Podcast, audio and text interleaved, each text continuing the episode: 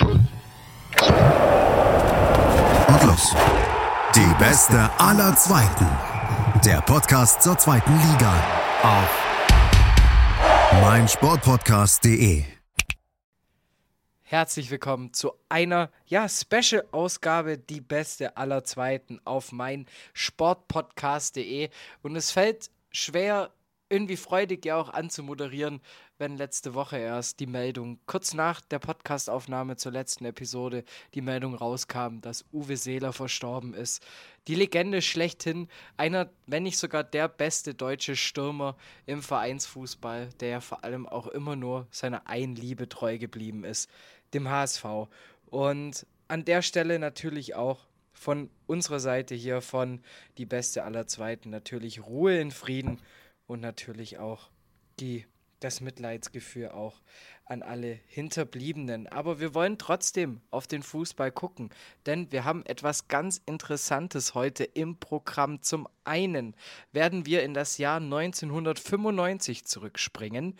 Da war ich tatsächlich minus zwei Jahre alt, für alle, die äh, etwas genauer Bescheid wissen wollen über mein Alter.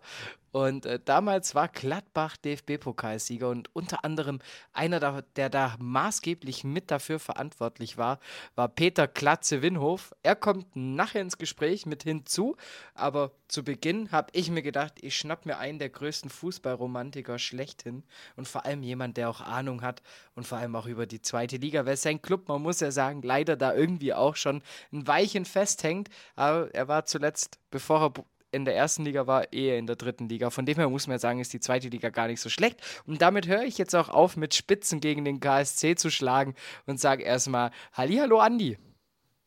Ja, ich grüße dich, Dumme. Schönen guten Abend und äh, auch guten Abend an euch da draußen. Und deinen Worten zu Uwe Seeler möchte ich mich an der Stelle gerne anschließen. Ich habe jetzt schon gesagt, KSC ist ja. deine Leidenschaft, deine Liebe. Die ganz treuen ZuhörerInnen, die werden ja auch schon noch Bescheid wissen. Ähm, als wir, ich glaube, Folge 2 oder so, als ich den Podcast übernommen hatte, hatte ich dich ja gleich mal direkt äh, am Mikrofon. Jetzt ja. äh, kurzes Zwischenfazit äh, nach einem sehr, sehr erfolgreichen Saisontakt äh, für den KSC. Ähm. Ja, ja, kann man ganz kurz machen, ja wer nach Gegentoren regelmäßig auseinanderbricht und in zwei Spielen acht Buden kassiert, der ist dann halt letzter. So ist das. Hast, aber ist es noch so ein bisschen mit dem Säuer? Also siehst du jetzt noch keine großartigen Schwierigkeiten, Probleme oder da jetzt irgendwie mal ein bisschen Wind reinzubringen, siehst du da noch keinen Bedarf für? Für Probleme sehe ich eigentlich nie Bedarf, aber, aber doch, ich, ich, ich glaube schon, dass das tatsächlich jetzt schon als Problem äh, auszumachen ist. Doch. Also ich, ich sehe das durchaus kritisch. Ich ging davon aus, dass es dieses Jahr schwer wird. Und das nicht etwa, weil ich äh, Prophet bin oder so, sondern weil, weil es sich letzte Rückrunde schon komplett angedeutet hat. Ja, das war keine gute Rückrunde. Da waren wenig Highlights dabei, wenig Erfolgserlebnisse, zahlreiche Niederlagen. Äh, Wäre die Rückrundentabelle ausschlaggebend gewesen, äh, hätten wir die ganze Saison gegen den Abstieg gespielt. Und wäre die Hinrunde auch so gelaufen, machen wir uns nichts vor, dann wären wir auch abgestiegen. Und jetzt haben wir da im Prinzip nicht nur nahtlos angeknüpft, sondern nochmal eine Schippe draufgelegt. Ähm, und haben jetzt auch großes Verletzungspech. Vorhin habe ich gerade gelesen, jetzt ist auch noch Ballas verletzt. Also uns fallen aktuell fünf Innenverteidiger aus. Das ist natürlich schwer. Ähm, ja, aber andererseits, also ja, du kannst eben nicht in Paderborn ähm, fünf Buden in 20 Minuten kriegen und dann daheim gegen einen Aufsteiger dermaßen in der ersten Halbzeit hier auf die Hütte hauen lassen. Das ähm, ja, führt dann schon zum letzten Platz. Und ich weiß nicht, ob da Besserung in Sicht ist. Nächstes Spiel ist ähm, in Fürth. Und das wird dann dementsprechend, denke ich, ja, ich habe schon mal eine Niederlage zumindest eingeplant. Also auf, auf in deiner Tipprunde hast du dann schon mal auf Ergebnis gegen den KSC getippt. Das habe ich jetzt schon mal zwischen den Zeilen herauslesen dürfen. Ich tippe in meiner Tipprunde nicht den KSC, deswegen ähm, ist mir das erspart geblieben. Das würde ich tatsächlich auch nicht tun, denn ähm, als Fan tippe ich natürlich immer auch mit der Hoffnung. Aber hier heute Abend bin ich ja, glaube ich, auch als Realist ähm, gefragt. Und ja, aktuell sieht es nicht gut aus. Also, also ich, ich wüsste jetzt nicht, wo, auf die Schnelle die Wende herkommen soll und eine defensive Stabilität. Du erinnerst dich doch bestimmt noch an Chris, ne, im Radio, der uns unseren Bremen-Ultra ja. damals, ne? Ja. Ähm, der hat permanent gegen Bremen getippt, weil er gesagt hat, wenn sie verlieren, hole ich immerhin die Punkte und wenn sie gewinnen, dann sind mir die Punkte im, im Tippspiel eh egal. Auch interessanter Ansatz. Ja, ich mache das anders. Also ich tippe dann immer auf den KSC und freue mich doppelt, wenn sie gewinnen. Ja, ich, bei mir wären es auch immer 102 Punkte für meine Mannschaft am Ende der ja, Saison. Ja, klar. aber alles andere hat halt auch nichts mit Fansein zu tun. Nee, ähm, aber ich würde sagen, KSC, wir kommen da gleich nochmal drauf zu sprechen. Aber im Großen und Ganzen soll es heute ja gar nicht nur um den KSC gehen, sondern wir haben uns gedacht, wir, ähm, oder besser gesagt, du und ich gemeinsam, wir analysieren jetzt so ein bisschen die Zweitligisten im DFB-Pokal und gucken mhm. mal, was da denn so alles ansteht. Und ähm, da können wir eigentlich auch gleich mal kurz beim KSC bleiben, weil Freitag ja. 18 Uhr heißt, wenn ja. die Folge rauskommt, direkt morgen um 18 Uhr geht's los mit ähm, mhm. zwei Zweitligisten, die anstehen. Fangen wir mit dem KSC an gegen TSG Neustrelitz. Oberliga. Ja. Ähm. An sich guckt man drauf, dürfte ja nicht schief gehen.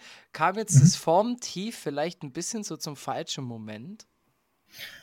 Um, ähm, Oh, das Formtief zieht sich ja schon durch die ganze Vorbereitung. Ähm, also das kam jetzt auch nicht plötzlich sozusagen. Was natürlich plötzlich kam, sind, dass man dann doch ständig so viele Gegentore kriegt. Ich denke aber, dass es gegen den Oberligisten doch ähm, reichen sollte und vielleicht auch die Möglichkeit tatsächlich besteht, ein kleines bisschen Selbstvertrauen zu tanken. Und ähm, ich meine, machen wir uns nichts vor, wenn du im DFB-Pokal dann halt als Zweitligist beim Oberligisten doch verlierst, dann hast du es halt auch verdient. Aber man hört, du gehst jetzt nicht davon aus. Das nein, nein. Müssen wir hier schon nochmal.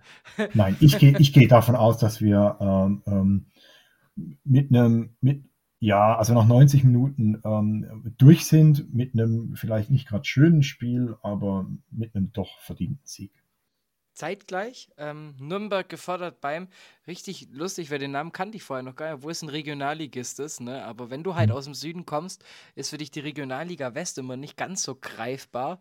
Und zwar der erste FC Kahn Marienborn. Ähm, ja. Eine Mannschaft, die kenne ich jetzt gar nicht. Tatsächlich noch nie auf dem Zettel gehabt.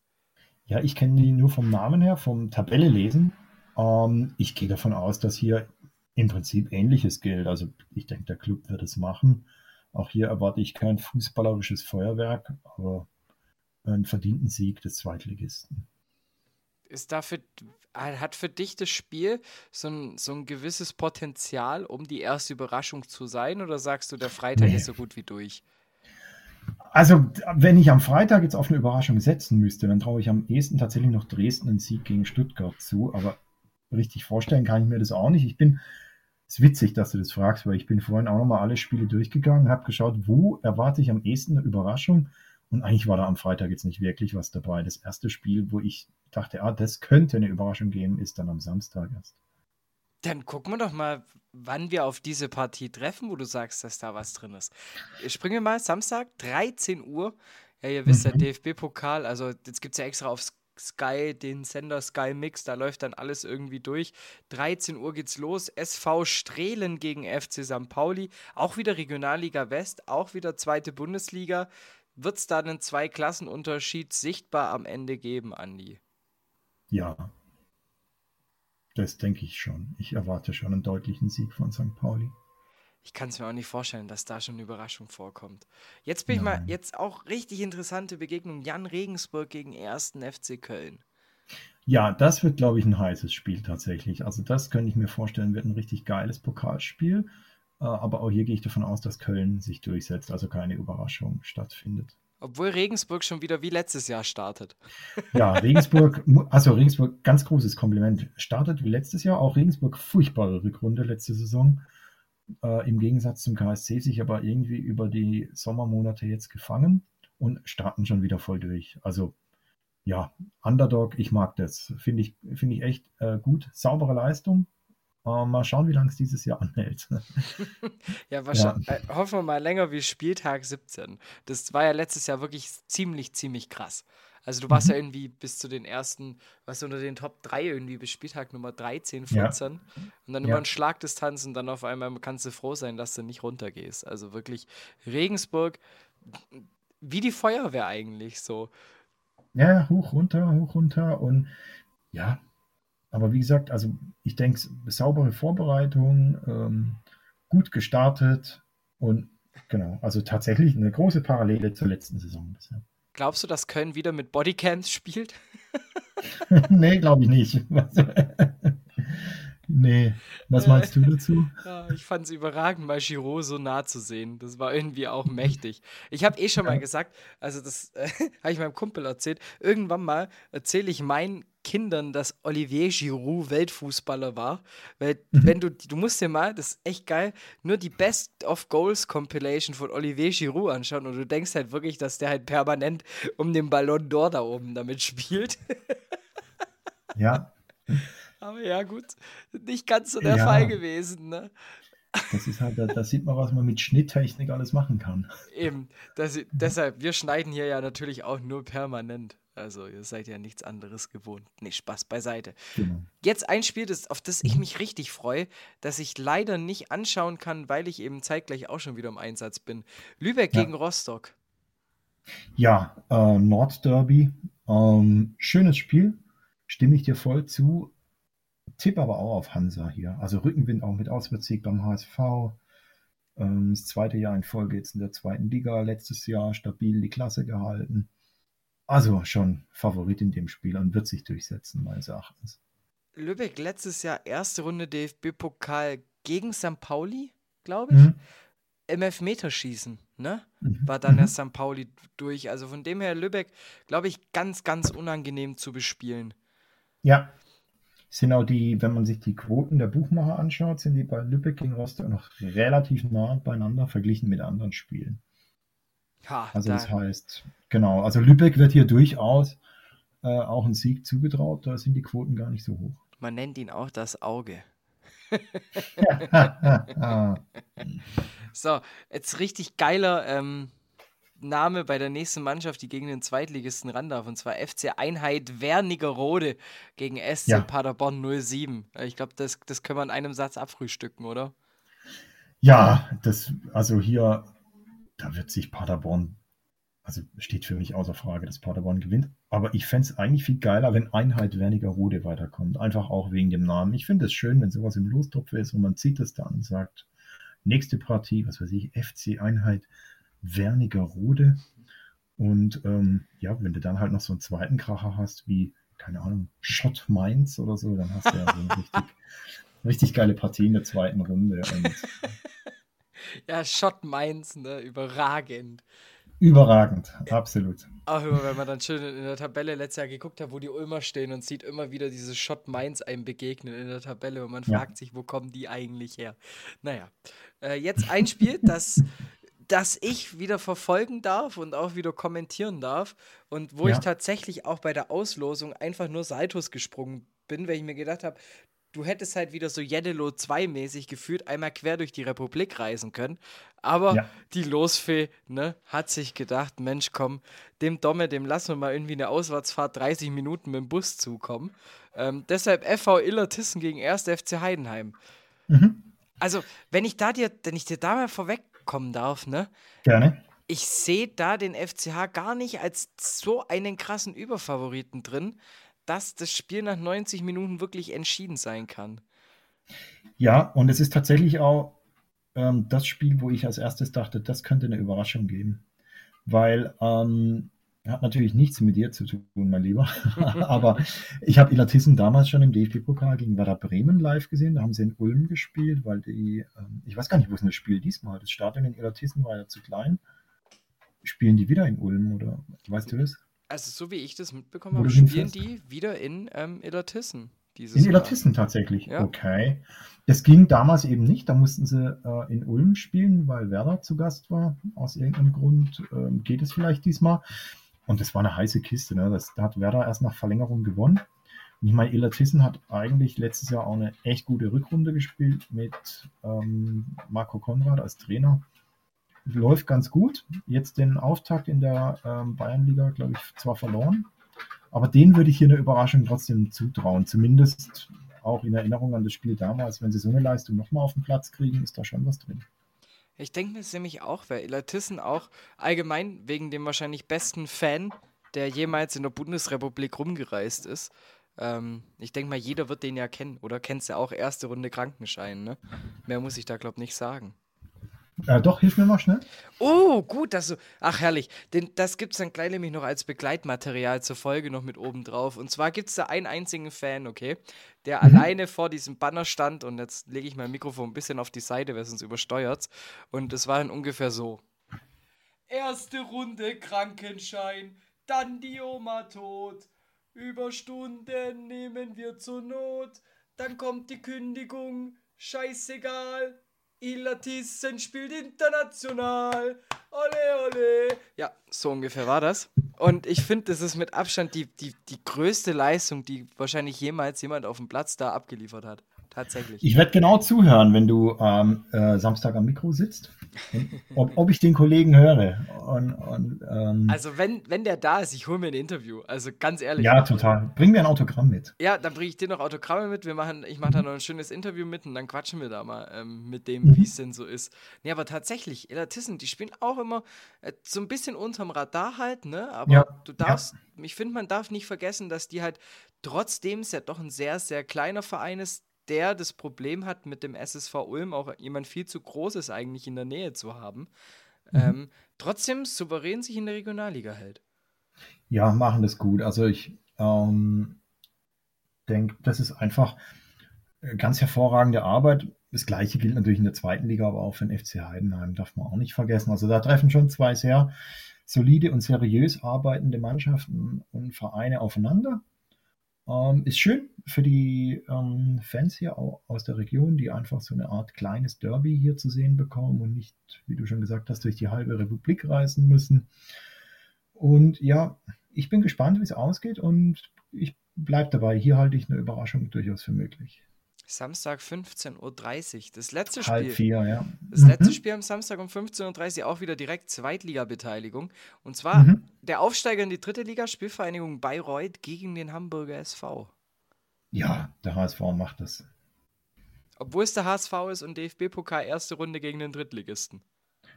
Ja, doch.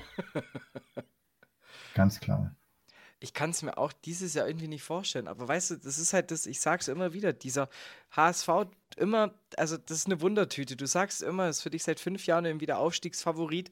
Ähm, mhm. Und du sagst immer wieder, dass dieses Jahr der große Sprung möglich ist. Und im Endeffekt, was kriegst du dann zurück vom HSV? Wieder in Rang 4 oder in Rang 3 und Relegation.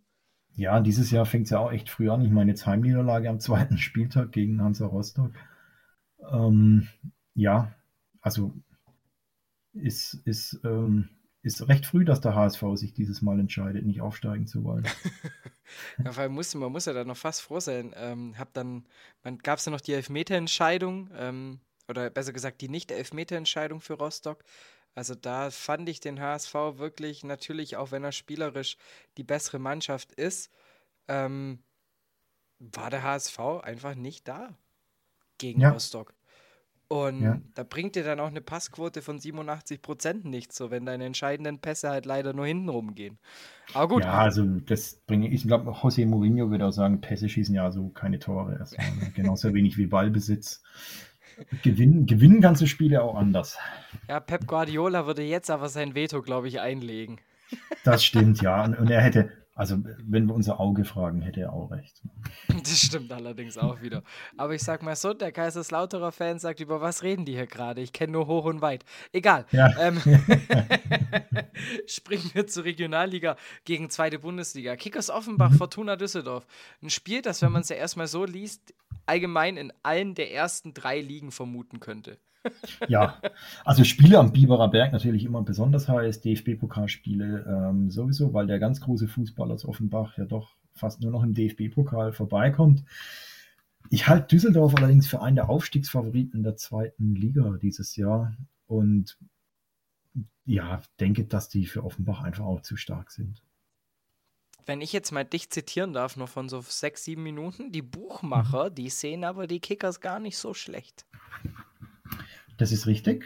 Ähm, aber also ich kann es mir in dem Fall weniger vorstellen als zum Beispiel bei, was war das vorhin, Lübeck-Rostock. Mhm. Ja, da sehen es die Buchmacher auch noch einen Ticken enger. Ja, nicht viel, aber ein bisschen. Also ich glaube, dass Düsseldorf das äh, sich nicht nehmen lässt, gegen eine Regionalligamannschaft äh, eine Runde weiterzukommen. Kann ich mir aktuell nicht vorstellen. Also seit Daniel Thiune da Trainer ist, hat Düsseldorf einfach eine riesen Entwicklung gemacht. Äh, spielt äußerst erfolgreich, gewinnt wahnsinnig viele Spiele, verliert nur ganz selten. Ähm, aber gut, ist Pokal, ne? sonst wäre es ja keine Überraschung, wenn nicht ausgerechnet Offenbach Düsseldorf bremst. Katsching! ähm, alleine ich, alleine ich glaube nicht dran. Ich glaube, Düsseldorf setzt sich durch. Ich gehe damit. Also ähm, Daniel Thune ist da für mich einfach auch das, das maßgebende Argument an der ganzen Sache. Natürlich sind Serien da, um ja auch irgendwann gebrochen zu werden, so. Aber dafür spielen die zu konstant nicht schlecht. Ich würde jetzt nämlich nicht sagen, konstant gut, weil ich sehe Düsseldorf tatsächlich noch nicht so weit, ähm, unter den Top-Mannschaften da zu spielen ähm, in der Liga. Aber ich sehe sie halt einfach zu gut, um zu sagen, dass sie nochmal so eine katastrophale Saison spielen, ähm, wie bis Spieltag 25, 20, so um den Dreh. Ähm, ja. Wie letztes Jahr. Deshalb, ähm, letztes Spiel, Samstag.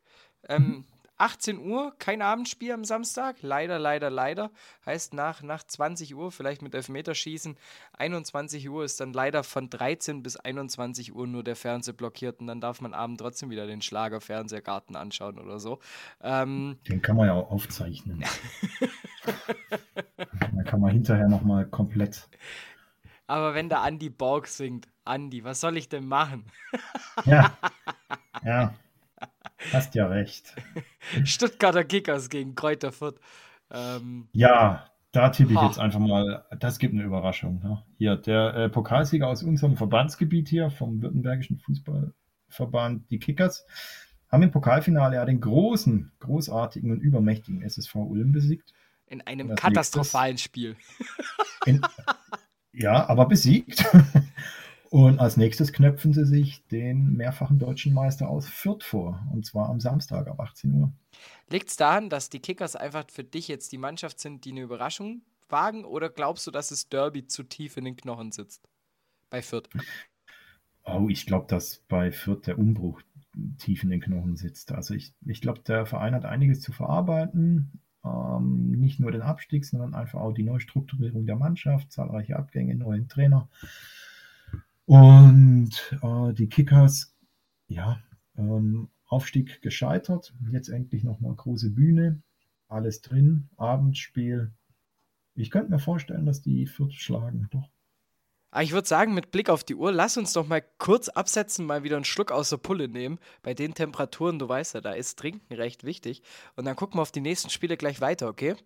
So machen wir es. Ich hole mir einen Refill.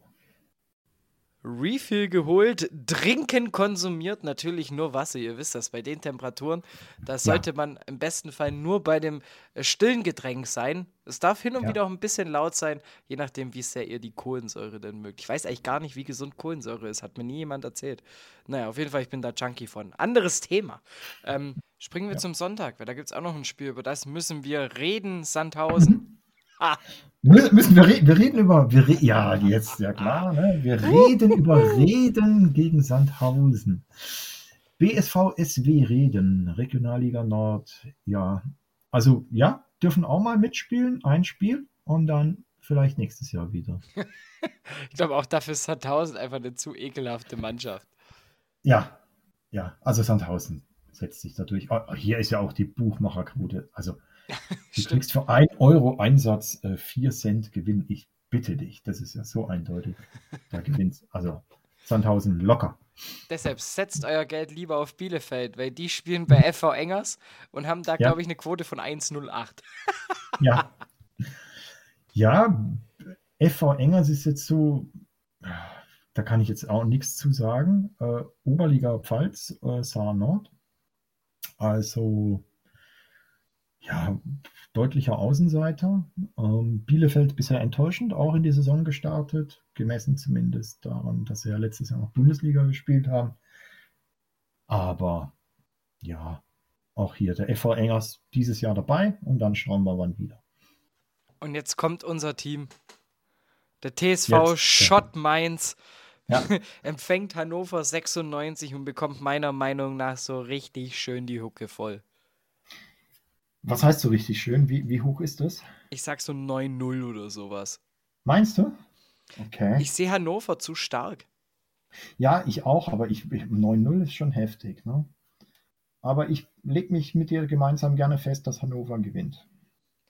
Und jetzt kommen wir zu meinem absoluten Favorite-Spiel, auf das ich mich wahrscheinlich am meisten, mitunter am meisten freuen werde. Da gibt es nochmal eins am Sonntag. Aber jetzt erstmal 15.30 Uhr. Ich finde einen Pflichttermin für jeden, der einfach nur guten Fußball sehen will und der DFB-Pokal liebt. Erster FCK, SC Freiburg. Ey, Ja. was willst du eigentlich mehr? Ja, also ich bin im Urlaub. Oh, Ähm, aua, ähm, aua. ich ich werde es mir natürlich nicht anschauen, ähm, aber hier könnte ich mir ähm, tatsächlich, ähm, also mich würde es nicht überraschen, groß, wenn der FCK sich hier durchsetzt mit dem Lauf, den die jetzt auch nach der Relegation haben. Exzellent in die Liga gestartet, der SC Freiburg, äh, erstes Pflichtspiel dieses Jahr, dann gleich auf dem Betzenberg, äh, verlorenes Pokalfinale, kommen also eigentlich als großer Favorit, aber irgendwie auch eine Bürde.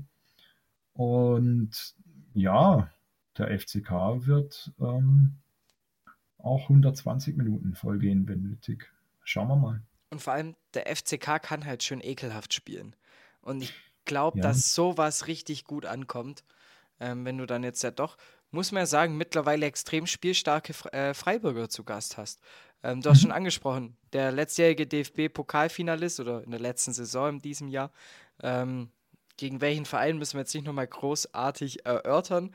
Ähm, aber ja, du kommst als letztes Spiel der Saison DFB-Pokalfinale, verlierst es, hast dann, dann dein erstes Pflichtspiel, das wieder im DFB-Pokal und bekommst wahrscheinlich die ekelhafteste Mannschaft zugelost, die du bekommen kannst. Also von Mhm. dem her, ich sehe da tatsächlich wirklich die, die meisten Chancen hier für das Heimteam, wenn ich mir Mhm. alle anschauen würde. Also einfach den kompletten Plan einmal runter. Und bin Ja. mir wirklich ziemlich, also wirklich fast schon felsenfest überzeugt, dass der FCK in der zweiten Runde spielen wird. Das ist bei mir bei einem anderen Spiel der Fall. Ich sage dir nachher auch gleich welches. Das ist eins, über das wir noch nicht geredet haben. Oh, ich glaube, ich weiß Ähm, welches. Aber der FCK, ja. Also wie gesagt, ich, ich halte es äh, für also fast schon 50-50, die Ausgangssituation tatsächlich. Ja.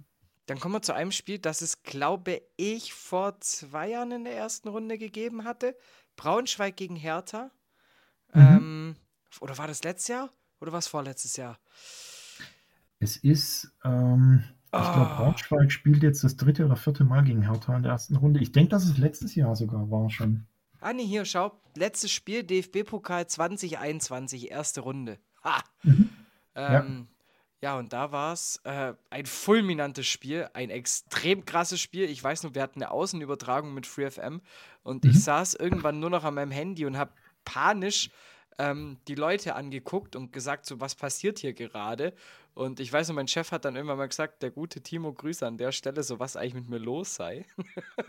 und dann habe ich ihm gezeigt, es fehlt gerade in der irgendwie 82. Spielminute des 5-4.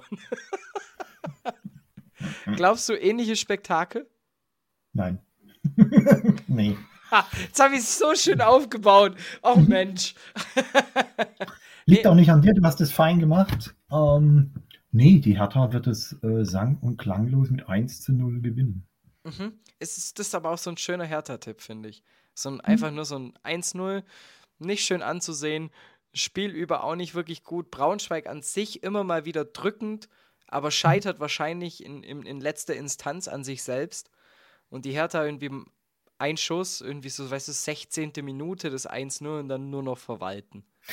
Ah, ich weiß nicht, man mit Sandro Schwarz glaube ich nicht mehr an, nur noch verwalten. Das ist, das entspricht nicht Sandro Schwarz Fußball, wie man es in der Mainzer Schule sozusagen lernt. Das glaube ich nicht. Ich Ich, glaube, dass die Hertha dieses Jahr ein anderes Gesicht zeigen. Glaubst du, dass, dass, dass das Spielermaterial bleibt jetzt ja erstmal noch im Groben und Ganzen ja noch dasselbe? Ja, aber die Frage ist ja, was machst du aus deinen Mitarbeitern?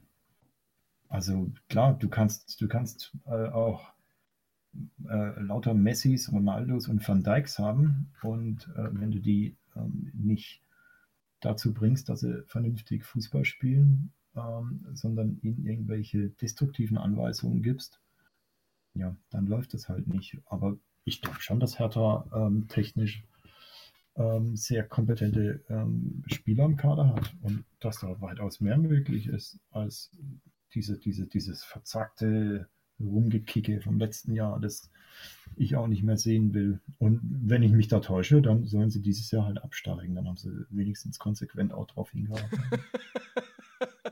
Wenn du das jetzt nicht gesagt hättest, wollte ich nämlich noch hinzufügen. Glaubst du, dass ein Sandro Schwer, äh, Schwarz so hingegen ein Gegenpol bilden kann, dass der Verein in Ruhe spielen kann? Weil ich glaube einfach, dass es drumherum viel hm. zu, da brennt die Hütte viel zu sehr. Also lass Hertha ja. zwei Spiele verlieren ja. oder jetzt eben mhm. gegen Braunschweigen, dann fängt der schon wieder mhm. bei minus 20 an, was sein Vertrauen Richtig, zumal jetzt hier natürlich auch der, der Druck mit den Windhorst-Millionen oder sind es schon Milliarden. Ich hab, ich, wir haben ja den Überblick alle verloren so ein bisschen. also mit der ganzen Knete. Ähm, da steigt natürlich auch das Anspruchsdenken und der Druck. Ähm, andererseits war es Präsidentenwechsel, also die Fanbasis ist ja doch ähm, ja, in sich geschlossen und man ja. hat schon durch, diesen, durch die neue Präsidentenwahl gezeigt, äh, was sie von bisherigen Präsidium und dem zuletzt eingeschlagenen Weg hält und wohin es künftig gehen soll. Und ich glaube, dass das, ja, wenn Sandro Schwarz äh, in Ruhe arbeiten kann, glaube ich, kann das erfolgreich sein damit meine ich jetzt nicht ähm, internationales Geschäft oder Titel oder so, sondern für die Hertha erstmal äh, eine sichere Saison mit mhm. äh, deutlich mehr Punkten und vor allem auch nicht mehr so destruktiven Fußball, sondern auch ein paar echt ähm, schönen Akzenten, die sie da mal setzen können. Das, glaube ich, ist dann möglich. Wäre auch der Hauptstadt allgemein mal zu wünschen, dass du wirklich mal zwei Mannschaften hast, die sich vielleicht gegenseitig darum betteln, wer den schöneren Fußball spielt und mhm. äh, sich nicht nur eine Mannschaft permanent hinten anstellen muss. So, bevor ich es mir noch vorhin Rest, restlich bei einem Blau-Weißen in Berlin verscherze, würde ich sagen, kommen wir zu anderen Blau-Weißen. Ähm, mhm. Wahrscheinlich ein Spiel, das man, wenn Mannheim schlauer gewesen wäre, über die letzte Saison hinweg auch gut und gerne in Liga 2 hätte sehen können dieses Jahr. Also Absolut. Also SV Weidhof Mannheim, Holstein, Kiel. Ähm, ja. Für dich Mannheim der Favorit? Aber für mich tatsächlich das Spiel, wo ich am ehesten glaube, dass der Drittligist sich durchsetzt und der Zweitligist ausscheidet. Ja. Also ich tippe, dass Mannheim das Spiel gewinnt. Vor allem letztes Jahr ja auch Mannheim-Frankfurt, ne? Ähm, da ging es ja auch richtig auf die Zwölf. Und ja, Mannheim auch eine Mannschaft, die einfach auch einen guten Kader hat. Das Schöne ist ja bei der dritten Liga, da kriegt man noch ein bisschen mehr mit, wie jetzt in den einzelnen Regionalligen. Also da kommst du ja gar nicht mehr mit, äh, alles zu konsumieren, wenn du jetzt nicht gerade in deiner eigenen Liga da gerade, wie jetzt hier mit Ulm, einen Standort hast. Ähm, ja. Deshalb und gerade finde gerade auch in der dritten Liga für eine Mannschaft wie Mannheim also wirklich ja bis zu bis irgendwie vier, fünf Wochen vor Ende der Saison zu sagen und bis zu der ähm, Insolvenz und, und dem Punkteabzug und der Nichtwertung von Türkgücü so einen guten Ball zu spielen, so weit oben zu stehen und immer in Schlagdistanz zu sein. Ähm, Absolut. Das war abartig. Und man weiß ja immer nie, was so der Effekt ist von einem Marc Schnatterer im DFB-Pokal. Also alle Bremer ja. werden aufschrecken. So. ja, der Waldhof ist ja, also ich, ich denke, das ist echt ein Duell, also fast auf Augenhöhe. Ich halte die zwei Mannschaften vom aktuellen Leistungsniveau doch am engsten. Ähm, also ich glaube, die liegen am engsten beieinander in der ersten Runde im DFB-Pokal dieses Jahr. Und deswegen denke ich, dass der Waldhof sich durchsetzen wird, ja. Dann springen wir zum Heimvorteil nutzen. Mhm. Das noch kommt nämlich noch mit dazu natürlich. A, der Heimvorteil. B, ähm, für Kiel eine extrem weite Auswärtsfahrt an einem mhm. Sonntagabend. Also ist von der Liga-Ansetzung, also von der Spielansetzung her, könnte es durchaus schöner laufen für die Störche. Ähm, von dem her, das wird schon richtig schwierig. Ähm, wird es genauso schwierig für Darmstadt beim Absteiger Ingolstadt zu gewinnen? Fragezeichen. Also, ich glaube, es wird schwerer als letztes Jahr beim Zweitligisten Ingolstadt zu gewinnen, aber ich denke, dass Darmstadt sich durchsetzen wird. Ja, also glaube, die Arbeit wird natürlich ähm, mehr als äh, Darmstadt vielleicht lieb wäre. Also da gibt es bestimmt angenehmere Lose für die erste Runde. Mhm. Aber ich gehe davon aus, dass Darmstadt sich durchsetzen wird, ja. Ich sehe es sogar ziemlich ähm, eindeutig sogar auf Seiten der Darmstädter. Okay. Ähm, ich ich finde Darmstadt letztes Jahr, ich glaube, trauriger kann eine Saison nicht verlaufen. Trotzdem hatte ich das Gefühl, dass die Mannschaft sich selber zelebriert hat, den Verein zelebriert hat und dass du nie das Gefühl hattest, so, die, die lassen jetzt die Köpfe hängen, sondern eher mhm. so, jetzt kommt so dieses Motto, jetzt erst recht so. Also wir haben es mit der Truppe letztes Jahr hinbekommen. Warum sollen wir es nicht mit der Truppe jetzt hinbekommen? Natürlich, es sind ja. Leistungsträger weg, keine Frage. Aber das hast du ja in Liga 2 eh jedes Jahr. Du hast ja Richtig. nie die finanzielle Möglichkeiten, wenn du jetzt nicht gerade irgendwie ein, ein Bundesliga-Absteiger bist oder irgendwie Millionchen hast, die reingepumpt werden, dass du jetzt sagen kannst, du hältst die Talente. Und von dem her, ich sehe da diesen Darmstädter Weg, der da eingeschlagen wurde und den die jetzt ja auch kontinuierlich gehen seit vielen Jahren, einfach einen richtigen Weg. Und ich glaube nicht, dass der in der ersten Runde im DFB-Pokal schon zu Ende sein wird. Glaube ich auch nicht. Dann haben sie natürlich auch noch mit Thorsten Lieberknecht einen absolut positiven äh, und einen vorausschauend blickenden Trainer, der, glaube ich, das, den trotz aller Enttäuschung schon relativ schnell aus den Köpfen gespült hat und die Mannschaft, so wie du sagst, jetzt eben nochmal neu eingeschworen hat, Abgänge kompensiert. Ähm, ja, neue Truppe auf dem Platz, neue Gemeinschaft und neuer Angriff und äh, positiv denken und von vorne geht es wieder los. Und ich glaube, das sollte zum Sieg in Ingolstadt auf jeden Fall reichen. Jetzt, ich weiß gar nicht, wie ich jetzt noch vorhin das letzte Spiel mit Zweitliga-Beteiligung anmoderieren soll. Ähm, denn man könnte sagen, es kommt einfach der Euroleague-Sieger in den mhm. Osten. Man könnte sagen, was tippt man denn mehr? Gibt es mehr gelbe Karten oder Stadionverbote? Oder man könnte auch noch sagen, war Magdeburg noch, noch nie so nah in den letzten Jahren an einem, also spielerisch dran an einem Euroleague-Sieger wie jetzt? Also such dir gerne eine These raus, auf die du dann eingehen willst. Boah, das ist schwer. Also Stadionverbote, ja, wird es wahrscheinlich auch ein paar geben. Aber in erster Linie ist es für mich hier ähm, tatsächlich das Duell zweier Europapokalsieger. Magdeburg gegen Frankfurt und also ein amtierender Europapokalsieger und ein ehemaliger. Und ja, ich Magdeburg haben jetzt die zwei Spiele schon gesehen, zuletzt den Sieg in Karlsruhe, haben äh, schon auch gesehen, wo ähm, in der Abwehr Probleme liegen können. Und also ich muss ganz ehrlich sagen, bei Eintracht Frankfurt da weiß ich jetzt noch gar nicht, was ich diese kommende Saison erwarten soll von der Mannschaft. Ähm, wie geht's dir da? Ich kann mir da tatsächlich auch noch nicht so wirklich was drunter vorstellen. Ich finde es halt irgendwie nur geil, dass du jetzt, jetzt sagst, gut, dann spätestens nach dem Real Madrid-Spiel weißt du ja mehr. also, ja, Frankfurt ja auch letztes Jahr an sich in der Liga ja wirklich kein gutes Gesicht abgeliefert. Also muss man ja auch sagen. Ähm, mhm. Ohne einen Kostic wo man ja auch mhm. nicht weiß. Ähm, West Ham will ja weiterhin um ihn buhlen, schon mhm. wieder. Ähm, also der gehört mitunter zu dieser Lebensversicherung mit dazu. Und äh, wenn du ja. Kostic verlierst, hast dann noch die, die Champions League und natürlich noch deinen normalen Alltag, dann kann die Saison schon wieder ziemlich schnell eher dahin gehen, wo man jetzt vielleicht sagt, als Europa League-Sieger will ich da gar nicht hinschauen.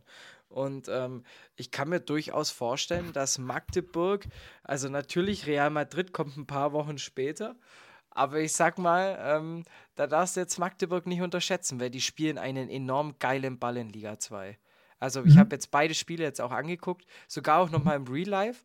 Ähm, eher zufällig, weil gerade auch nichts anderes lief, muss ich dazu sagen.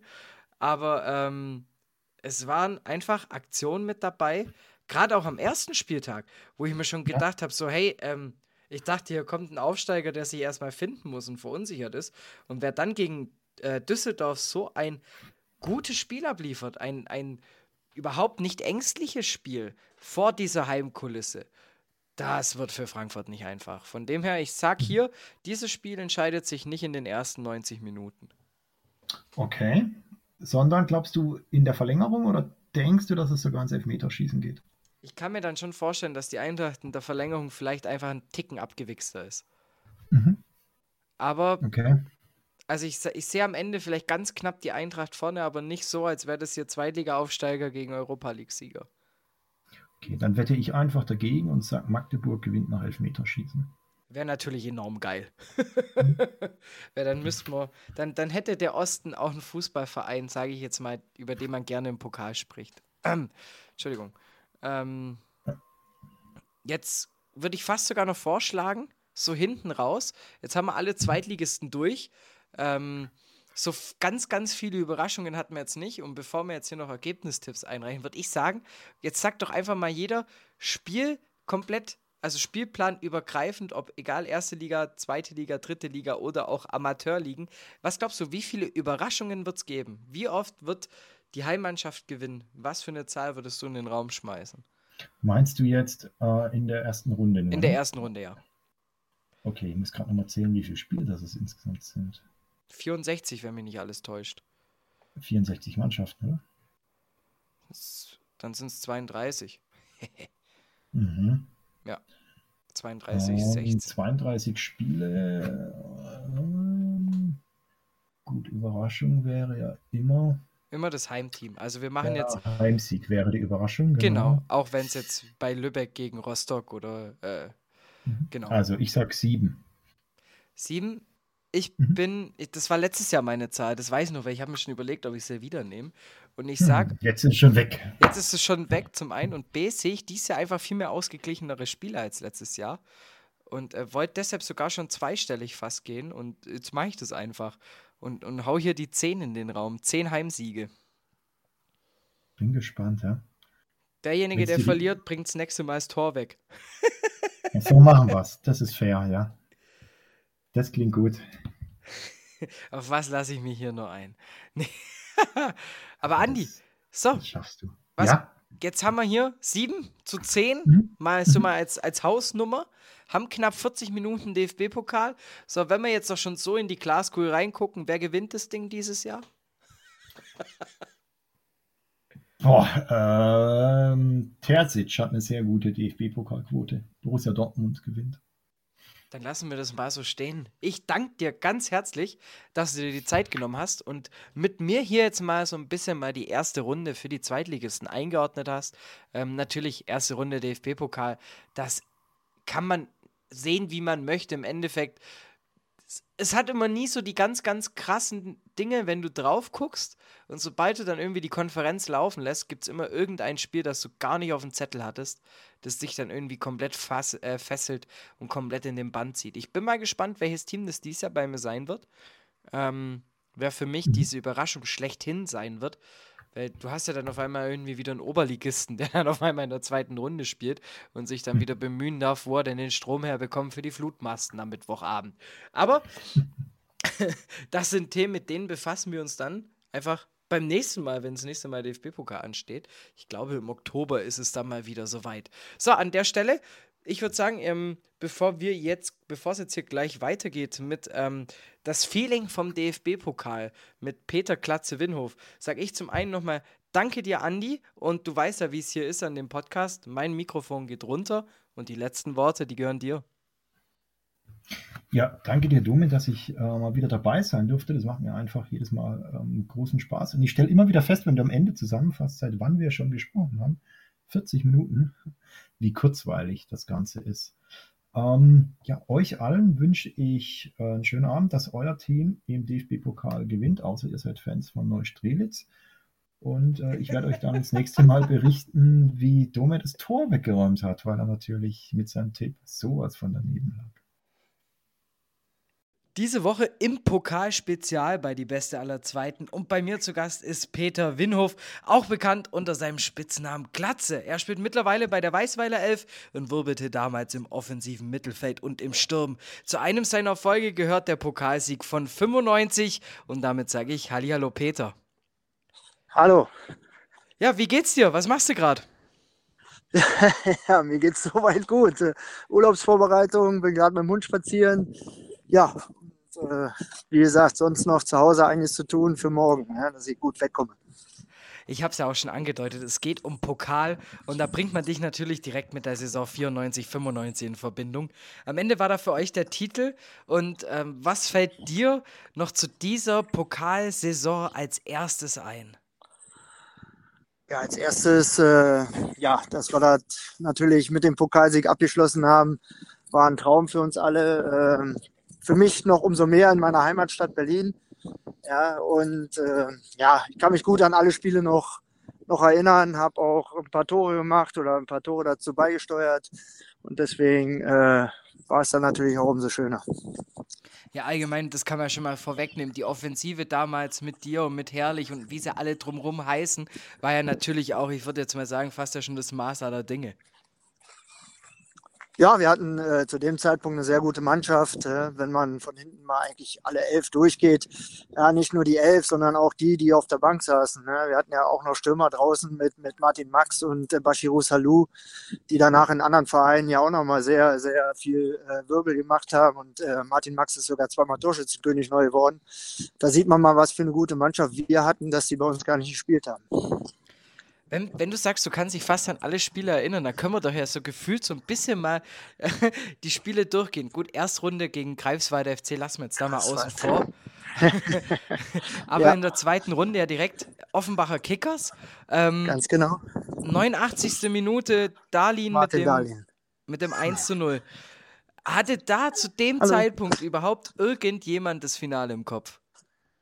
Naja, äh, so früh glaube ich noch nicht, aber äh, man denkt ja immer, wenn man erstmal auf die Kleinen trifft, ähm, dann äh, muss man weiterkommen. Ne? Und um, umso mehr Kleine man hat, umso einfacher ist es eigentlich, um eine Runde weiterzukommen.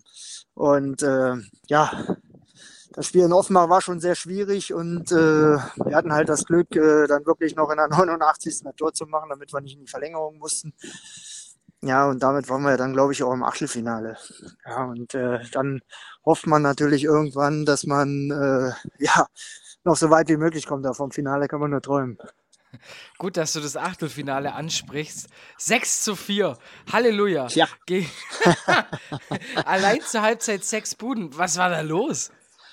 Ja, war ein schönes Spiel für die Zuschauer, weil äh, auch gerade deswegen, weil äh, Gladbach und Mainz ja so ein bisschen Fanfreundschaft hat. Also da war schon richtig Stimmung im Stadion. Und äh, ja, war für, für die Fans natürlich sehr schön anzuschauen. Ne? Für die Trainer nicht, ne? weil, weil so viele Tore äh, will natürlich keiner sehen von den Trainern, glaube ich. Ja. Was, was durftet ihr euch da nach einer 4 zu 2 Halbzeitführung anhören? War da viel Lob dabei oder eher viel Kritik? Boah, da, so genau kann ich mich da nicht mehr erinnern, aber ja, ich denke schon eher mehr Lob. Ja? Wenn du 4-2 zur Halbzeit führst, ist es ja sind ja von Vorteil, vier, vier Tore in einer Halbzeit zu machen. Und ja, klar, zwei Gegentore wäre besser gewesen, wir jetzt keins bekommen, aber ja, ich glaube, dass äh, der Trainer so auch zufrieden war. Fuchst es ein als Spieler dann auch oder hat man da wirklich die Zuschauer im Kopf und denkt sich, Mensch, die haben jetzt immer ein geiles Spiel? Natürlich willst du halt keine Gegentore kriegen, ist ja logisch. Ja, äh, werden lieber mit 4-0 in die Halbzeit gegangen, aber geht halt nicht. Also Mainz war zwar damals äh, nur ein Zweitligist, aber, aber äh, trotzdem waren die auch nicht so schlecht, das muss man auch sagen. 6-4 bei uns äh, musst du dann auch erstmal spielen. Ne? Vier Tore auswärts schießen bei einem Erstligist muss man erstmal machen. Und dann kam Schalke, ne?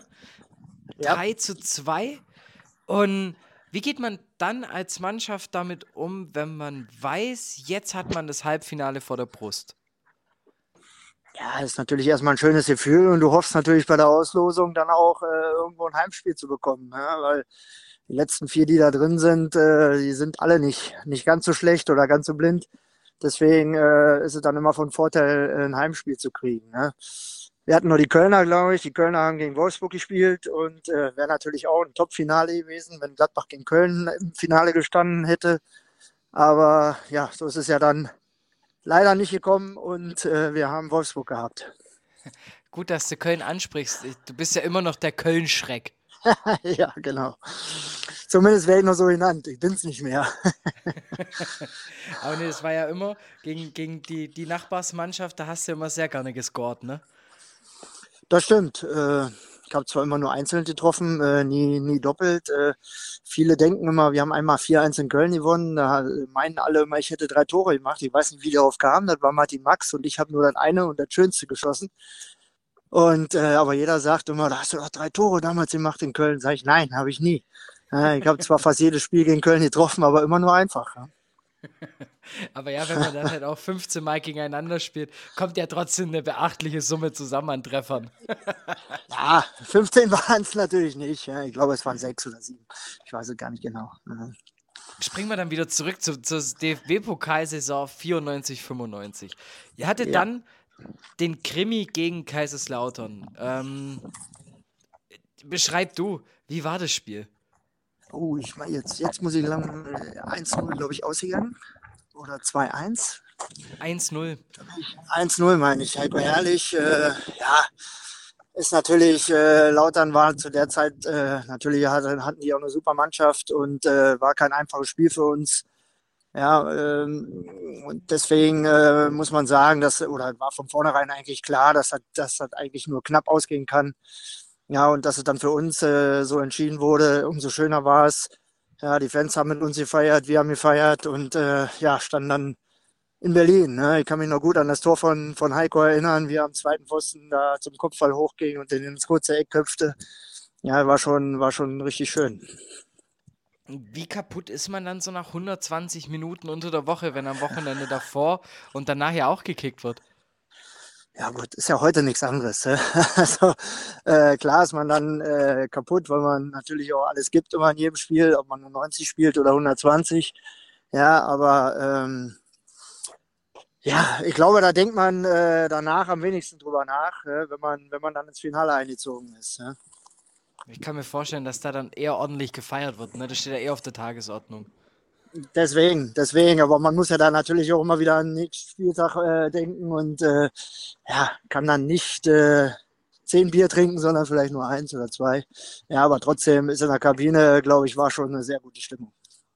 Ja, Finale gab es ja dann Ende Juni, ich glaube 24. oder 26. gegen den VfL Wolfsburg.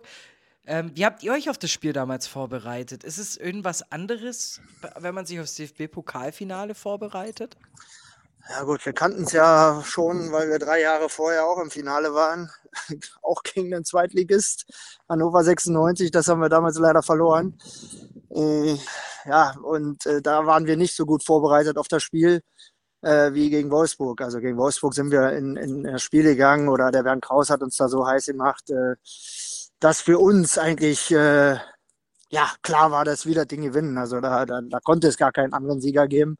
Ja, ähm, und äh, so sind wir ins Spiel gegangen. Und äh, ich glaube, dass wir das Spiel auch komplett bestimmt haben und äh, verdient auch in der Höhe gewonnen haben. und dann hast du ja schon gesagt, in der Heimatstadt Berlin dann Pokalsieg. Wie, wie sieht dann der Abend von der Mannschaft aus? Ja, ich glaube, es wurde sehr, sehr, sehr, sehr lange gefeiert. Ähm, nach dem Pokal äh, ja, ist man ja dann kurz ins Hotel gefahren, dann musste man ja zu, zum Sportstudio. Danach hatten wir Bankett im Hotel und ja, dann äh, wurde sehr, sehr aus, ausgelassen gefeiert bis in, in, den nächsten Morgen. Ja, und am nächsten Tag ging es ja eigentlich weiter. Also wir haben kaum geschlafen und ähm, sind dann am nächsten Tag ja äh, erstmal zum Bückelberg und äh, sind dann in die, in die Gabrius gestiegen und durch Gladbach gefahren. Und das war schon ein Erlebnis, äh, was man, glaube ich, nie vergisst. Äh, weil äh, ich glaube, Gladbach, äh, wir haben 250.000 Einwohner. Ich glaube, da, da, waren doppelt so viele. Wenn man den alten Markt, äh, den alten Markt, der ist, glaube ich, geplatzt. Äh, und äh, ehe wir da angekommen sind, vom Bückelberg zum alten Markt, normalerweise fährt man ja mit dem Auto fünf bis zehn Minuten höchstens. Und äh, ich glaube, wir haben äh, drei Stunden gebraucht, äh, um überhaupt da oben anzukommen, ne? weil die Straßen so voll waren. Äh, das war so extrem und äh, einfach ein wunderschönes Gefühl. Ne? Was fühlt sich eigentlich geil an? Das ausgiebige Feiern mit den Fans danach oder dieses Gefühl, wenn du in der 88. Minute kurz vor Schluss ausgewechselt wirst und dein quasi mit Standing Ovations dein Dank und dein Feierabend besiegelst? das war natürlich auch ein Traum, muss man schon sagen. Man wird ja nicht gerne ausgewechselt, aber da, äh, ja, das war halt ein richtig schönes Gefühl, äh, gerade wie gesagt, schon in der Heimat. Und äh, ja, die Fans haben einen da absolut gefeiert und äh, ja, wir haben alle danach gefeiert mit den Fans. Ja, und das war schon, das war schon richtig schön. Aber jetzt bist du der Frage gekonnt ausgewichen. ja, was soll ich sagen? Natürlich ist es, äh, ich sag ja, man wird nicht gerne ausgewechselt, aber in so einem Spiel äh, ist es dann nicht ganz so schlimm. Ne? Und äh, war schon ein richtig gutes Gefühl, äh, dann äh, so gefeiert zu werden, kurz vor Schluss. Äh, und ja, dann lässt man sich auch gerne auswechseln. Wenn du jetzt an die Zeit zurückdenkst, was hat damals diese Truppe, was hat eure Elf so besonders gemacht? Ja, bei uns war es halt der Trainer auch, äh, der Bernd Kraus, äh, der wusste ganz genau, wie er die Truppe zu führen hat. Äh, wir haben oft auch äh, viel, viel selber geregelt auf dem Platz und äh, ja, es war, wie gesagt, der wusste, der wusste, wie jeder einzelne tickt von uns und zu der Zeit haben wir auch ähm, ja komplett fast jedes Wochenende mit der gleichen Mannschaft gespielt. Da wusste auch jeder Spieler, du kannst heute mal zwei, dreimal schlecht spielen, du bist dann trotzdem nächstes Mal wieder dabei und äh, ich glaube, so haben wir ihm das dann auch immer wieder zurückgezahlt. Äh, das Vertrauen, was er uns dann gegeben hat, äh, haben wir dann auch immer wieder zurückgegeben. Ne? Wie fühlt sich eigentlich so ein DFB-Pokalspiel an im Vergleich zu so einer normalen Bundesliga-Begegnung? Ja, ist in dem Sinne schon anders, weil es halt ein K.O.-Spiel ist. Ja? Und ähm, in der Bundesliga kann man so ein Spiel halt mal verlieren, äh, dann kann man das äh, in den nächsten Wochen wieder irgendwie ja, ausgleichen. Nicht mehr, die Punkte sind weg. Aber in, einer, in einem Pokal ist, äh, verlierst du so ein Spiel, bist du raus. Ja? Und äh, deswegen ist es dann schon ein bisschen anderes, anderes Gefühl, ja, wenn du da in so ein Spiel gehst. Also gehst du da schon deutlich heiser in so eine Partie rein? Ja, natürlich. Du willst ja immer weiterkommen. Ne? Klappt zwar nicht immer. Äh, oft ist es auch, dass du gegen unterklassige Mannschaften verlierst, aber so ist halt der Pokal. Ne? Und äh, ja, das sagt natürlich jeder, das ist ja wieder so ein, so ein blöder Spruch. Pokal hat seine eigenen Gesetze. äh, müsst ihr ins Phrasenschwein, ins Phrasenschwein einwerfen jetzt eigentlich. ja, aber dann sag doch mal, was macht den Pokal so besonders? Dann kannst du noch mehr ins Phrasenschwein zahlen. ja, das, das, äh, also bes besonders macht es natürlich, äh, du kannst halt mit wenig Spielen äh, relativ viel erreichen. Ne? Also wenn du ins Finale kommen willst, brauchst du, glaube ich, sechs Spiele, ne, um dann in Berlin zu sein, meine ich. Und äh, Bundesliga-Saison äh, hat 34 Spieltage. Und da ist es dann äh, nicht ganz so einfach. Einfach ist der Pokal auch nicht. Äh. Du musst halt auch manchmal ein bisschen Losglück haben. Und ähm, ja, ich glaube schon, dass das das Besondere halt ist, dass du halt mit, mit wenig Spielen relativ äh, schnell mal ein, einen Titel holen kannst. Was würdest du sagen, ist, ist geiler, irgendwie im Pokal diese letzten Spiele dann noch zu bestreiten, also alles ab Viertelfinale runter oder auch mal nur Gruppenphase europäisch? Was, was würdest du sagen, was hat dich mehr geprägt? Das kann ich ja nicht sagen. Zu meiner Zeit gab es diese Gruppenphase nicht. Wir hatten äh, ganz normale K.O.-Spiele direkt im Europapokal und äh, ich glaube, dass das immer interessanter war. Ich kann diese Gruppenphase heute, ja, was heißt nicht sehen, aber ich finde es manchmal echt langweilig. Manchmal gucke ich dann erst ab, ab Achtelfinale, Viertelfinale, äh, gerade auch bei Champions League. Klar, unsere deutschen Mannschaften gucken wir immer an, aber manchmal sind ja Spiele dabei, die braucht kein Mensch. Ja, in so einer Gruppenphase. Und äh, ich sag mal, wir reden, Champions League ist ja alles noch gut, aber wenn es dann schon in die, in die Euroleague geht, äh, da denkt man manchmal, so ein Spiel muss man nicht haben. Ne? Und äh, das ist halt ein bisschen schade. Früher war es dann halt wirklich so, dass du nur hin- und Rückspiel hattest und äh, ja, das halt ein K.O.-Spiel war. Jetzt und weiß ich nicht, was besser ist. Hä? Man, man kann natürlich in der Gruppenphase äh, ja äh, auch mal eine Niederlage wegstecken und äh, ja, äh, das wieder, das wieder so ein bisschen kitten, was dann äh, vielleicht beim, bei, bei den zwei Spielen schwieriger ist. Jetzt ist ja auch noch eine Sache. Äh, man äh, man, man sagt ja gerne offensives Mittelfeld oder Sturm bei dir. Auf welcher Position hast du dich eigentlich wohler gefühlt? Also ich habe meine ganze Jugend eigentlich äh, nur im Sturm verbracht. Und äh, ich glaube auch, dass ich die ganz gut ausgeführt habe. Ich war natürlich ja, ein Strich in der Landschaft früher. Mich konnte so umpusten. Und dann in der Bundesliga ist das schon was anderes, wenn du auf einmal als, als 19-Jähriger äh, dagegen ja, so einen gestandenen Profi, ich sag jetzt mal Martin Kreh oder Uli Borowka oder was weiß ich was spielst, ja, da ist, äh, das ist schon ein bisschen was anderes. Ja. Und deswegen äh, war ich dem Trainer gar nicht so böse, dass er mich dann nachher irgendwann mal ins Mittelfeld gesetzt hat. Ja, weil da, ich war ja auch ein Stürmer, der ein bisschen Fußball spielen konnte und da konnte ich natürlich im Mittelfeld dann auch ein bisschen ausspielen. Ja. Und wenn man, wenn man jetzt so zurückblickt, was war das, dein größtes Spiel? Was sagst du? Was, was war dein wichtigstes, das größte, das tollste Spiel? Boah. Kann man das sagen? Also für mich natürlich klar, das Pokalfinale wird da immer bleiben. Äh, da werde ich immer sagen, das, das war mein wichtigstes Spiel, weil wir damit oder ich damit meinen einzigen Titel geholt habe. Ja, aber es gab mit Sicherheit noch, noch schöne andere Spieler, an die man sich immer gerne zurückdenkt. An die Köln-Spiele natürlich immer. Ja, gegen Bayern, ähm, gerade zu Hause, auswärts ja, haben wir nicht so oft gewonnen. Wir waren, glaube ich, die erste Mannschaft, die in München überhaupt gewonnen hat. Ich meine 1996, 2-1. Ja, das war natürlich auch, äh, ja, äh, ist vorher noch nie vorgekommen. Selbst in den, in den 70er Jahren, wo Gladbach so gut war, haben die nie in München gewonnen. Ne? Mittlerweile ist es ja so, dass die Gladbacher auch mal ab und zu da gewinnen. Ne? Ja, ähm, davon nicht vergessen, gegen München ja auch, äh, wie cool man eigentlich vor dem Tor jemanden so aussteigen lassen kann, wie ah, du damals, ne? Du hast dich aber informiert, glaube ich. hast dich auch informiert, ja. Oli Kahn, äh, genau, hat ein bisschen blöd geguckt, glaube ich, als er da einen neuen Haken vor ihm gemacht hat und dann vor dem leeren Tor stand. ja, es ist ja immer noch gerade auch ein Video, ein kurzer Clip, der auch gar nicht mehr auf der Gladbacher Facebook-Seite etc. ja noch geteilt ja. wird. Ähm, ja, apropos, wenn wir gerade über Gladbach sprechen, ähm, im Pokal gegen Oberachern, ich denke mal, da sollte wenig anbrennen. Ähm, aber was traust du der Mannschaft zu dieses Jahr? Ja, ich habe ihr eigentlich im letzten Jahr auch ziemlich viel zugetraut. Äh, habe auch gedacht, dass äh, mit Hütter äh, ein guter Trainer kommt, äh, den ich auch geholt hätte, wenn, wenn, wenn die Möglichkeit bestanden hätte, weil er hat in Frankfurt sehr gute Arbeit gemacht. Aber dann hat man doch gesehen, dass es äh, ja anscheinend äh, mit Mannschaft und Trainer nicht so ganz gepasst hat. Ja? Zum Farke kann ich halt wenig sagen. Mein, mein, mein guter Freund, der Christopher Land ist Anagnosto, weiß ich nicht, ob der dir was sagt, hat auch Bundesliga bei uns gespielt. Äh, mit dem sitze ich im Büro zusammen. Der hat äh, zufällig mit dem Farke äh, in Wilhelmshaven, glaube ich, zusammengespielt. Und er sagte, es ist ein, ein ganz feiner Mensch. Äh, und ich glaube, wenn man so die Spieler im Moment hört, ähm, dass das ganz gut passen könnte. Und deswegen glaube ich, dass er auch eine bessere Saison spielen als im letzten Jahr. Und ansonsten, ich sag mal so, ein bisschen fit hältst du dich ja noch durch die Weißweiler Elf?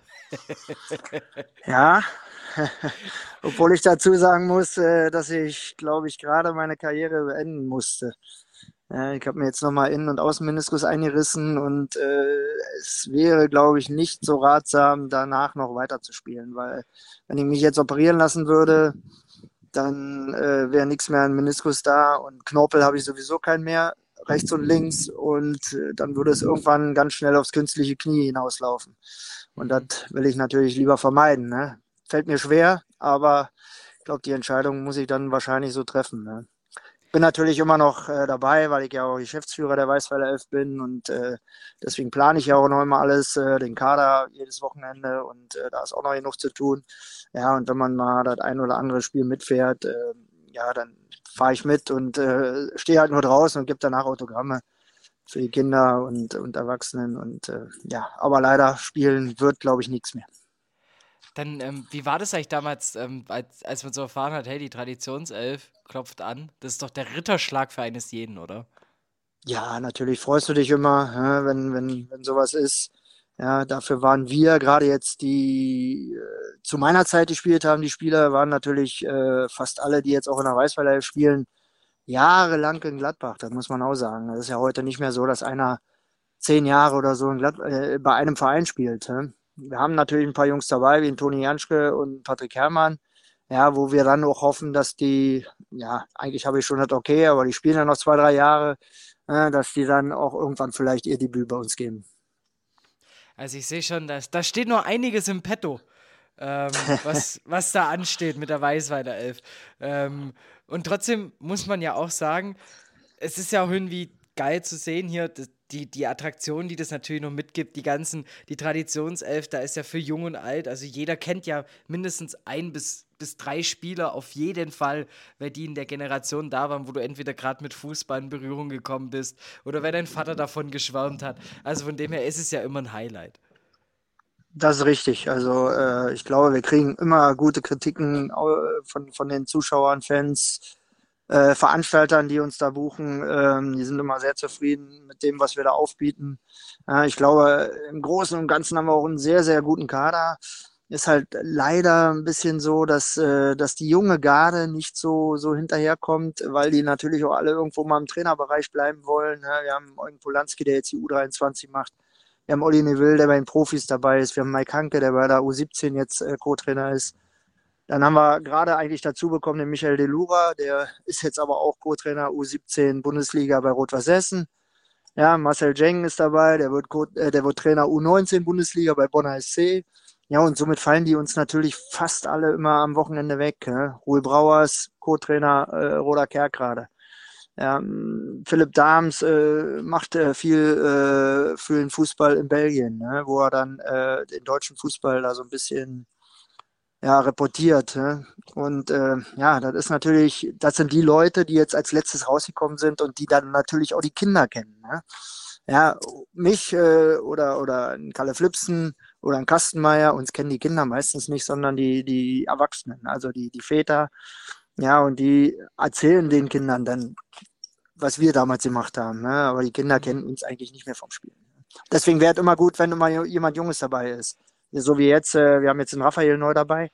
Ja, mhm. und das ist äh, natürlich äh, ja für uns ein Traum. Und äh, ja, wenn der mal dabei ist, er kommt leider nicht jede Woche, ist ja klar. Äh, aber wenn der mal dabei ist, ja, dann sieht man schon die Kinderscham um, um, um ihn rum, weil die wissen halt noch, wer er ist.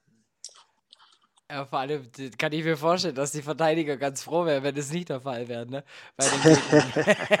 ja, ja dann, dann, geht auch ohne ihn, aber äh, ja, ist natürlich, ist natürlich auch, äh, ja klar, für uns schön, mit so einem dann auch mal zusammenzuspielen. Ne?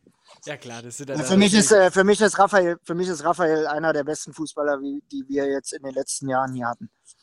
Mhm. Ich fand immer bei Raphael das Schöne, diese, diese Harmonie aus einem gefühlvollen Heber und einem wuchtigen Freistoß. Ein Genuss. Ja, genau. Ein Genuss. Genau. Genau. Mhm. Ah, Mensch. Er müsste halt mal wieder hier in der Nähe spielen, ich sehe schon. Da führt doch jetzt alles nichts dran vorbei. Immer nee, mal Peter, gucken bei uns auf der Seite. Ich weiß nicht, wo wir immer sind. Ja, ich wollte gerade sagen, das wäre jetzt auch noch die perfekte Möglichkeit zu sagen, ähm, wie man denn zum Beispiel, wenn man sich für die Weißweiler 11 interessiert, wann die in der Nähe ist, wo findet man denn da die ganzen Infos? Ja, es gibt ja, wir haben ja eine Internetseite, die Weißweiler 11. Äh, ja, wenn man die bei Google eingibt, dann sind wir direkt oben. Ja, bei Facebook sind wir zu finden. Ähm, bei Facebook stehen halt nicht die Spiele, da wird halt immer zwei Tage vor Spiel äh, reingestellt, äh, mit welchem Kader wir kommen und wo wir spielen. Aber wir haben ja, wie gesagt, unsere Internetseite, wo man dann auch einen Spielplan sehen kann, wann wir wo spielen. Und da kann sich jeder informieren. Ne? Ja, Peter, dann dir vielen lieben Dank, dass du dir die Zeit genommen hast, vor den Urlaubsplanungen und den letzten Kofferpacken bei der Hitze in Deutschland, dir dann doch nochmal hier äh, ein bisschen Einblicke zu geben in das Leben vom DFB-Pokal, in das Leben der Mannschaft während eines DFB-Pokals und natürlich auch des Sieges eines DFB-Pokals. An der Stelle vielen lieben Dank dir. Sehr gerne. Und wie es sich für meinen Podcast gehört, das letzte Wort des Gesprächs, das gehört immer meinem Gast. Ja, hat mich gefreut, äh, äh, dass ihr mich eingeladen habt dazu und äh, dass ich ein paar, paar Worte dazu sagen durfte. Und äh, ja, ich wünsche euch viel Glück äh, weiterhin, äh, weil ich werde nicht der Einzige sein, gehe ich von aus. Und deswegen euch alles Gute. Und los. Die beste aller Zweiten. Der Podcast zur zweiten Liga. Auf meinsportpodcast.de